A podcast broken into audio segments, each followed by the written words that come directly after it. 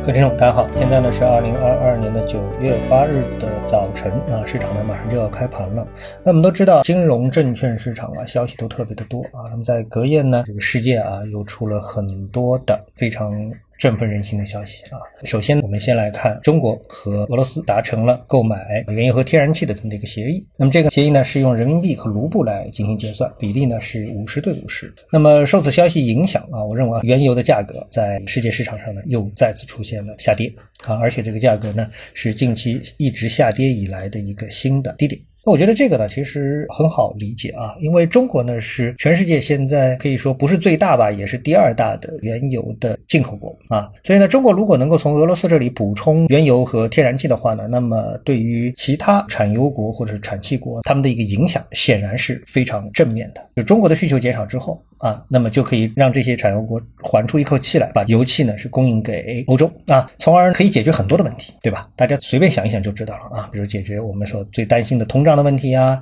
担心到了这个冬天啊，欧洲啊缺油缺气的这样的一个问题啊，等等啊，所以这个消息呢，其实对全世界来说啊，是一个非常利好的一个消息啊。但是呢，它居然没有在隔夜，就是一开始看到这个消息的时候，在美国股票市场上啊，充分的体现出来啊，市场非常的犹豫啊。那我觉得这个才是有点最奇怪的地方。但是油价跌了啊，油价跌了，我觉得市场应该可以把关注的投资投机的焦点啊，放在油气这个问题上。好，那第二个问题呢，我们就来谈谈苹果。苹果呢就开了个发布会，不管是怎么开，我觉得啊，市场啊对苹果啊都没有给予太多的创新的期盼啊。怎么说呢？我认为啊，这个苹果到了十四啊，到了这次发布会，我基本上认为苹果似乎有点日薄西山，或者说苹果的它的一个拐点差不多就到了。倒过来想啊，苹果可能从苹果八开始，它就基本上是拒绝创新了。也就是说，苹果的粉丝啊，刻意的放大了苹果的创新，而实际上苹果根本就没有什么特别的创新啊。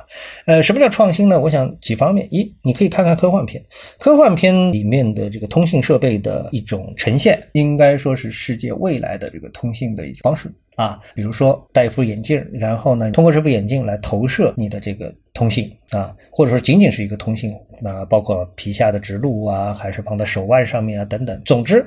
都不是现在的我们说的这个智能手机的这么一个样式吧？啊，那么这些其实都是未来发展的方向，但是苹果拒绝。从更现实的案例来说，我们这两天一直来跟大家分享，比如说像小米的折叠屏啊，还有其他像华为的折叠屏等等。啊，那也就是说，安卓的这个手机的这个调系当中呢，没有放弃创新，而苹果呢，与之相比啊，苹果基本上属于是放弃创新的这么一个行列啊。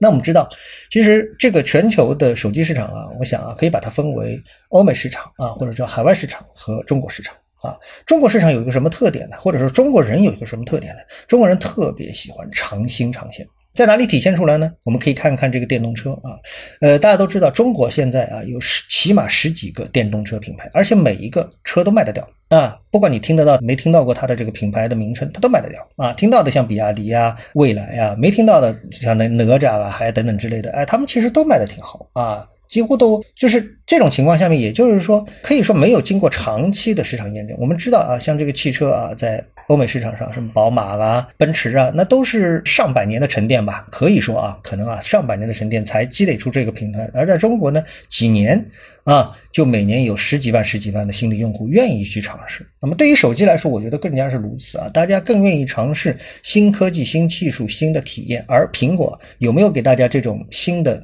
感觉呢？我觉得没有。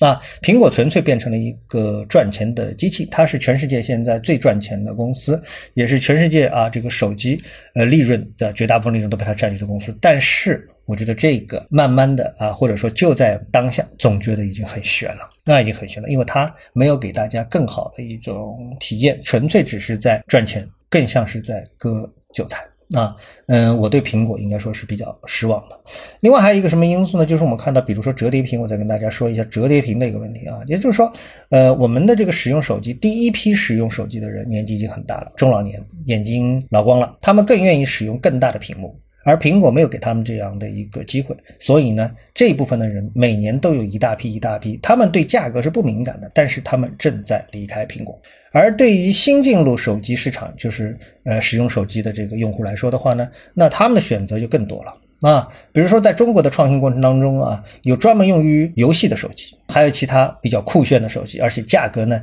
相对比较敏感，没有什么比较很便宜，但是能实现同样的功能。而在这方面，苹果越卖越贵，创新越来越少，这个是相当令人失望的一点。所以我觉得每次的苹果发布会，尽管都奇迹般的反转了大家吐槽和销量之间的关系，但我相信这总是会有一个拐点的，也许就在这次啊。好，那今天呢，我就跟大家聊一下这样的一些我跟大家的观点。如果你有不同的看法呢，欢迎在留言区跟我留言，进行一个互动啊！谢谢各位，下次的节目时间再见。